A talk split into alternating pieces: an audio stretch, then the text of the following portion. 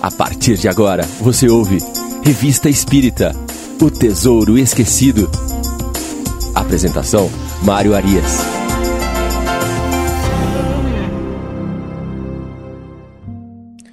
Olá, ouvintes da Rádio Idefran. Estamos de volta com o programa Revista Espírita O Tesouro Esquecido. Nosso programa de número 23 dará sequência ao estudo do mês de junho de 1858. Continuaremos na sessão da Revista Espírita que trata das palestras familiares de além-túmulo. O primeiro artigo que analisaremos hoje tem o título O Suicida da Samaritana. Trata-se de uma evocação que ocorreu no dia 13 de abril de 58. O espírito em questão era de um homem que havia se apresentado seis dias antes a um estabelecimento na Samaritana e pedido por um banho. Nessa oportunidade, ali na banheira, ele utiliza-se de uma navalha para cortar a garganta. E aí é feita a evocação, esse espírito se apresenta e durante o diálogo ele se mostra extremamente desorientado, em perturbação profunda. Ele não sabe onde está, ele não se acredita morto. Ele alega estar sufocando no caixão e diz uma frase interessante: Sinto os vermes me roerem a carne. Então o espírito estava ali passando por um tremendo sofrimento. Ele nega-se a se identificar e ele alega ter tentado fugir de um sofrimento, o sofrimento do abandono, e ele achava que encontraria o repouso após a morte. Mas na verdade o que ele encontrou foi a tortura e uma dor bastante pior do que a dor que ele sentia anteriormente. Após esta, esse primeiro início do diálogo ali, da evocação, é, os evocadores fazem uma pergunta a São Luís: Este estado é o que sempre se segue ao suicídio? Resposta: Sim. O espírito do suicida fica ligado ao corpo até o termo de sua vida. A morte natural é o enfraquecimento da vida. O suicídio a interrompe bruscamente. Outra pergunta: esse estado será o mesmo em toda a morte acidental, independente da vontade e que abrevia a duração natural da vida? Resposta: não. Que entendeis por suicídio? O espírito só é culpado por suas obras. Esta segunda pergunta e resposta aqui nos trazem um ponto importante. É um tema que tem causado ah, bastante confusão na doutrina espírita. Nós sabemos de vários relatos, nós temos tanto aqui na Revista Espírita, como lá no livro Céu e Inferno, como em outras obras também que vieram pós a era de Kardec, que os suicidas sempre se apresentam com este sofrimento. Né? E o primeiro sofrimento que eles demonstram é esse processo de perturbação e essa dificuldade de desconectar o seu espírito do corpo físico. Então, isto é uma coisa, uma característica bastante comum nos suicidas. Né? E surge aí a dúvida de que isso estaria atrelado à quantidade de fluido vital que existe no corpo físico e que isso dificulta o desprendimento e tudo mais. Uh, aqui, São Luís vem mostrar para nós que existe aqui uma vírgula nessa história toda. Ele vai dizer aqui que o espírito só é culpado por suas obras. No caso de um suicídio, o primeiro momento de sofrimento e de perturbação se dá em função de que ele abreviou a duração da sua vida. No caso de uma morte acidental, de um jovem, por exemplo, cheio de fluido vital, é, que ainda entende-se pelas vias naturais que teria um longo período de vida pela frente, ocorre de maneira diferente. É? Este é, fato fatal da vida deste indivíduo estava ali marcado no seu planejamento reencarnatório. Foi uma forma que ele escolheu, é, tanto para viver esta experiência, como para proporcionar essa experiência necessária àqueles que estavam com ele, de ter esta partida repentina e no auge da sua vida. O que acontece então? Nós temos que compreender que, por fazer parte do planejamento reencarnatório, segue uma lei natural, ainda que não seja a lei natural da exaustão dos órgãos físicos, mas é uma lei que já estava prevista e que, com certeza, este espírito, ao se deparar com aquele desenlace, vai receber também uma assistência espiritual para que não haja este sofrimento, esta perturbação do espírito ficar ali atrelado ao corpo físico, vendo né, uh, o seu corpo entrar em putrefação, ou ver o seu corpo ser cremado, se for o caso. É? Temos uma ressalva importante a se fazer aí. É? Independentemente do período da vida em que se dá o desenlace, que pode ser, como nós estamos aqui citando, é, ainda com o corpo físico ainda jovem, ou pode ser o corpo físico aí já em idade avantajada e, portanto, com os órgãos bem enfraquecidos. O que vai fazer grande diferença na questão do apego ao corpo físico é a materialismo, é a importância que nós damos a esta roupagem física que é o nosso corpo carnal. Estes sim são fortes indutores à, per à perturbação espiritual fazendo com que o espírito muitas vezes se demore no processo de desligamento do corpo físico. Então é importante nós ressaltarmos essas diferenças aí. Aí Kardec vai chegando ali, né, na, na, avançando com esta evocação, e ele faz uma observação importante. Ele vai dizer: Havíamos preparado uma série de perguntas que nos propuséramos dirigir ao espírito desse homem sobre a sua nova existência. Diante de suas respostas, elas perderam o sentido. Era evidente para nós que nenhuma consciência tinha ele da situação. A única coisa que nos pôde descrever foi o seu sofrimento. Então, Kardec evocou esse espírito para poder investigar a respeito de como era a sua vida na erraticidade e, e, quais eram as suas pretensões futuras, os caminhos que ele poderia seguir. Mas, face a essa perturbação que ele se apresentou, Kardec, que não perdia tempo, já deu por encerrada aquela entrevista e registrou esse fato, que nos trouxe aí profundas reflexões. O próximo artigo que ele vai apresentar na Revista Espírita chama-se Confissões de Luís XI, extraídas da vida de Luís XI, ditada por ele mesmo à senhorita Hermance Dufour. E o título do artigo é Envenenamento do Duque de Guyenne.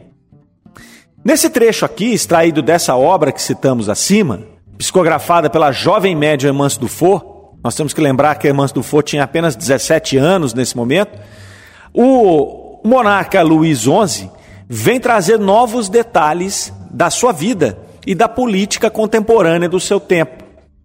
Essa passagem, ela vai tratar do envenenamento do irmão do monarca, o Duque de Guienne, e de sua amante por motivos políticos. O assassinato ele vai só se concretizar para a amante.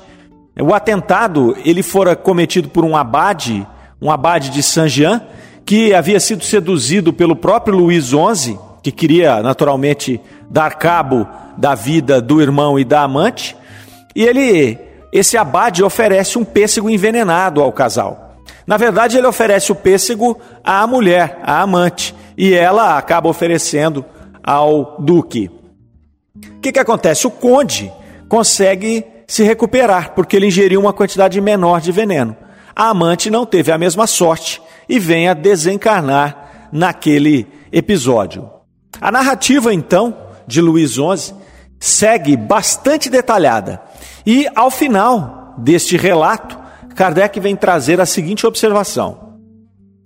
No número anterior, vimos os detalhes interessantes dados por Luís XI relativamente à sua morte. O fato que acabamos de relatar não é menos notável sob o duplo ponto de vista da história e do fenômeno das manifestações.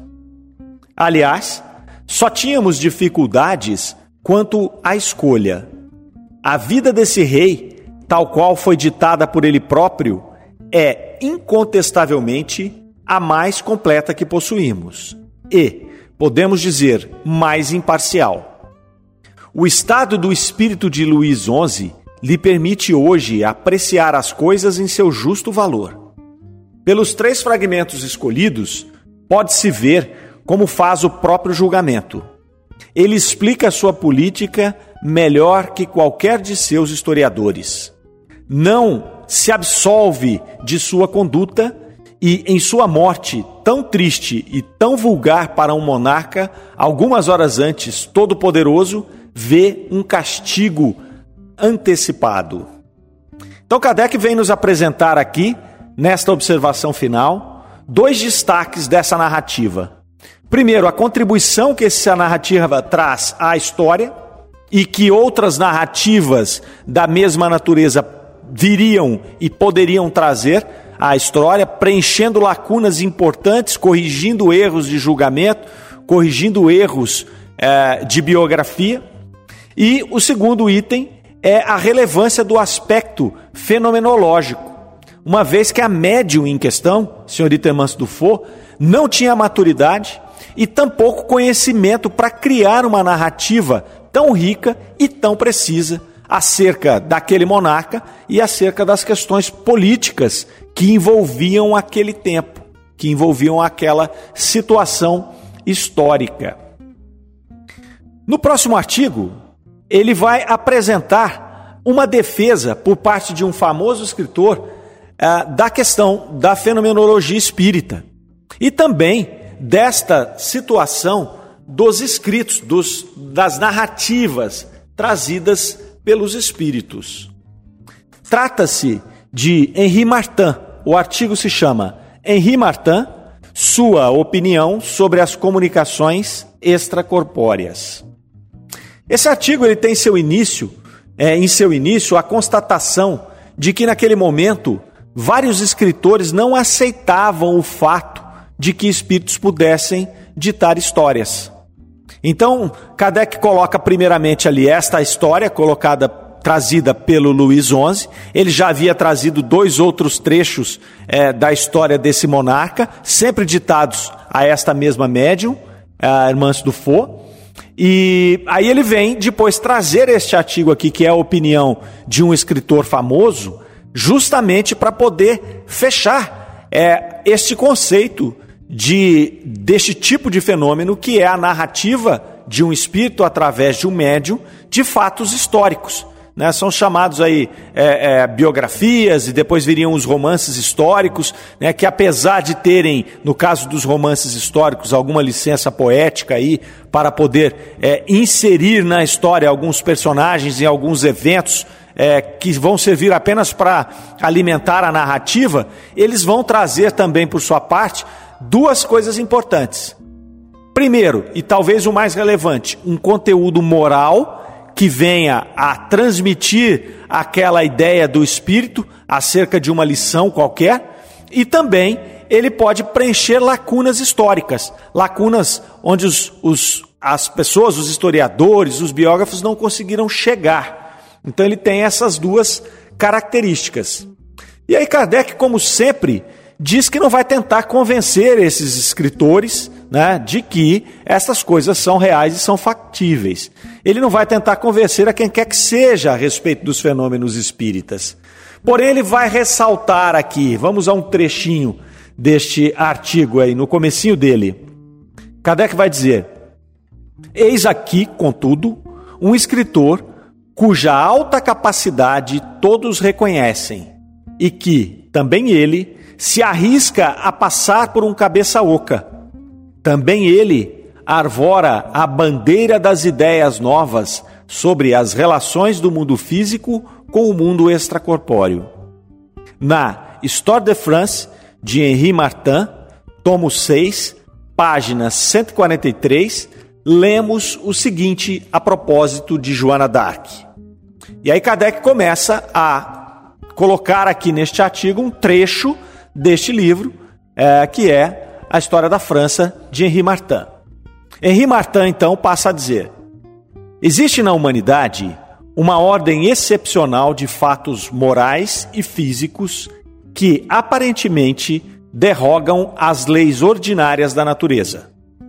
São os estados de êxtase e de sonambulismo, quer artificial, quer espontâneo, com todos os admiráveis fenômenos de perturbação dos sentidos, de insensibilidade total ou parcial do corpo, de exaltação da alma, de percepções fora de todas as condições da vida habitual.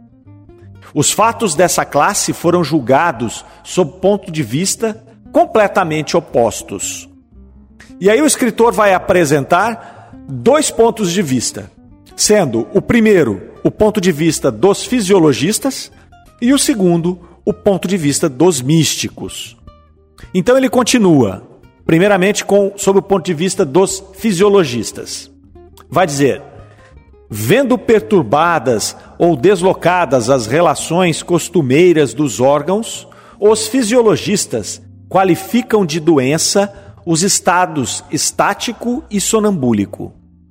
Admitem a realidade dos fenômenos que eles podem enquadrar na patologia e negam todo o resto.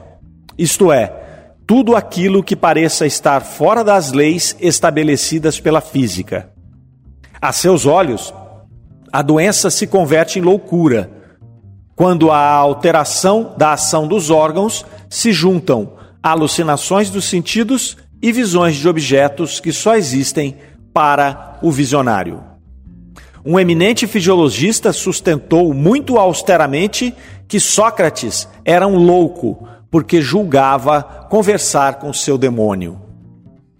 Então aqui nós temos uma conexão com o artigo anterior e também uma conexão com os artigos anteriores, tanto desta edição de junho quanto da edição de maio, quando Kardec vai tratar dessa questão da relação que se fazia entre os fenômenos espíritas e as patologias, sobretudo as patologias da mente, as patologias do cérebro, as chamadas loucuras. Porque era muito comum que os fisiologistas, assim como detalhou este escritor, colocassem, atribuíssem toda e qualquer é, fenomenologia espírita a um processo de desorganização dos órgãos. Há um processo de loucura. Então ele vem trazer esta uh, imagem que era bastante comum aos fisiologistas. Depois ele vai nos apresentar o outro ponto, que é o ponto de vista dos místicos. Mas não só dos místicos, daqueles estudiosos sérios também que se debruçavam sobre esses fenômenos, né, que ocorriam em vários locais naquele momento, né, não só pela Europa, mas por todo o planeta. A respeito dos místicos, ele vai dizer: os místicos respondem não só afirmando que são reais os extraordinários fenômenos de percepções magnéticas, questões sobre as quais eles encontram inumeráveis auxiliares e inumeráveis testemunhas fora do misticismo, bem como sustentando que as visões dos estáticos têm objetos reais certamente não vistos pelos olhos do corpo, mas pelos do espírito. Para eles, o êxtase é a ponte lançada do mundo visível ao invisível. O meio de comunicação do homem com os seres superiores, a lembrança e a promessa de uma existência melhor, de onde decaímos e que devemos reconquistar. Nesse debate, que partido devem tomar a história e a filosofia? Segue o escritor então apresentando a sua tese, dentro desta linha de raciocínio, acerca das posições dessas duas áreas do conhecimento, a história e a filosofia, seja via a constatação histórica dos fatos, porque a história, apesar de não conseguir delimitar e não ser até objeto de estudo desta ciência, delimitar aquilo que é real, aquilo que é imaginário, mas ela vem aí constatar fatos que vão nos levar a conclusões posteriores a partir da observação e da junção com essa doutrina que aqui nesse momento é apresentada, vai constatar fatos de que ali existiam fenômenos sobrenaturais, fenômenos espíritas. E seja então pela constatação histórica ou seja pelo pensamento filosófico. E aí ele vai concluir ao final do seu, a, da, do, do seu texto aqui extraído para este artigo. Julgamos que esta digressão não será tida por supérflua. Deveríamos pronunciar-nos sobre o caráter e sobre a obra daquela inspirada que, no mais alto grau, deu testemunho das faculdades extraordinárias de que falamos acima, e que as aplicou à mais brilhante missão dos tempos modernos. Era preciso tentar emitir uma opinião à altura da categoria dos seres excepcionais à qual pertence Joana d'Arc. Então, aqui, este artigo vem nos trazer esta opinião deste famoso escritor contemporâneo de Kardec acerca desta que foi uma grande heroína francesa, Joana d'Arc, e que notoriamente trazia consigo é, estes fenômenos aqui citados. Ela tinha ah, grandes faculdades mediúnicas, nós vamos aí observar ao longo da, das, dos relatos, inclusive que ela vem trazer para a senhorita Hermance Dufour. É importante salientar que esta médium, Hermance Dufour, que trabalhou bastante na Sociedade Espírita de Paris, sobretudo nos primeiros anos, ela viria a demonstrar uma grande aptidão pelas comunicações históricas, pelas biografias, pelos romances históricos. E é importante é, observarmos que ela trazia isso em seu espírito. Não era algo que ela construiu nesta encarnação, posto que ela tinha 17 anos. E nós temos que lembrar também o que era a formação de uma menina de 17 anos na França na segunda metade do século XIX. Se hoje já seria difícil para uma adolescente de 17 anos fazer estas obras, compor estas obras. Ela escreveu a história de Joana d'Arc, escreveu a história é, de Luís XI, entre outras. Já seria difícil para uma contemporânea nossa. Vamos imaginar então uma, uma menina, uma adolescente né, de 17 anos, na época de Kardec. Então, é, isso vai demonstrar a veracidade desses fenômenos, e aqui Kardec vem construindo né, os argumentos que vão demonstrar esta veracidade. Kardec não ficava colocando apenas os seus argumentos, ele apresentava os fatos. Como a doutrina espírita é uma ciência de observação, ele vinha observando, compondo, demonstrando, é, para não deixar nenhum tipo de dúvida para aqueles que, naturalmente, é, de maneira séria, se debruçassem e se debrucem sobre a sua obra. Para que nós não fiquemos aí imaginando que trata-se de alguma coisa mística ou de algum sistema criado por um homem só. A doutrina espírita ela foi trazida por uma organização do plano superior para o nosso plano, com um propósito muito correto, um propósito muito bem definido de trabalhar a humanidade para a regeneração, e elas vêm é, com bases muito sólidas, trazendo primeiro a fenomenologia, as manifestações físicas, recrutando um homem como Kardec para fazer, para construir a base doutrinária, para poder decodificar, para poder ali codificar esta doutrina, né, decodificando é, esses fenômenos e deixando para nós aí este arsenal teórico que vem fazer com que a gente hoje, é, 160 anos depois, podendo estudar esta obra toda trabalhada com essa riqueza de detalhe, não venha sobrar dúvidas para aqueles espíritos sérios, né, desprovidos de qualquer é, ideia preconcebida, não vai deixar dúvida da veracidade do plano espiritual, da veracidade das manifestações, da veracidade das comunicações e, sobretudo, de como devem ser encaradas.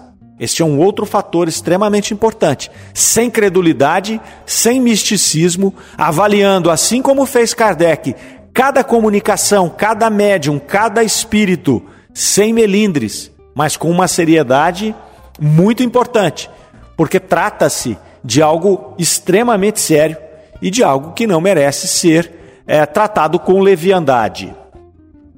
Depois, a revista vai chegando ao final da sua edição é, de junho. E Kardec vai encerrar os artigos aqui com um bloco de variedades. E ele traz ali um pequeno artigo que ele chamou de banquetes magnéticos. Ele vai nos dizer que em 26 de maio, por ocasião da comemoração do aniversário de Mesmer, realizavam-se, realizaram-se em Paris dois banquetes, reunindo o escol dos magnetizadores. E aí ele faz uma pontuação, uma colocação bem divertida, né, que ele vai dizer que naturalmente, por ele ser um espírito ainda muito atrelado à matéria, ele não podia estar em dois lugares ao mesmo tempo, e que ele havia recebido o convite para poder participar dos dois banquetes. Então, por uma questão física, né, de leis físicas, ele não pôde participar dos dois. Então, escolheu um e foi em um dos banquetes. Ele vai pontuar o seu estranhamento do porquê se fazer dois banquetes. Ah, inclusive, porque nesses dois banquetes eles bebiam a saúde do outro grupo e eles pregavam ali é, a união, faziam brindes à união do magnetismo. E Kardec vai discorrer um pouco aí nesse artigo a respeito disso, a respeito desta tendência do ser humano de se desagregar, porque eles não tinham ali discordâncias doutrinárias. Não havia uma briga formal entre esses dois grupos, mas eles haviam, por alguma razão, se dividido em dois e acabavam rivalizando, né, como estavam rivalizando o banquete aqui. Se eles tivessem um grupo só, essas pessoas poderiam estar se confraternizando, trocando ideias, trocando ali avanços doutrinários, trabalhando uns com os outros num grupo só. E, e tudo que é mais agrupado é mais forte. Tudo aquilo que você divide, você enfraquece. Esse estranhamento, se Kardec visse o que aconteceu com a doutrina espírita, ele ficaria em pânico, não é? Porque nós temos hoje uma diversidade enorme de grupos espíritas e muitas vezes rivalizando entre si. Basta observarmos aí a quantidade de eventos que ocorrem simultaneamente. Então a união é, sempre foi uma das dificuldades do ser humano. É, e na doutrina espírita não é diferente.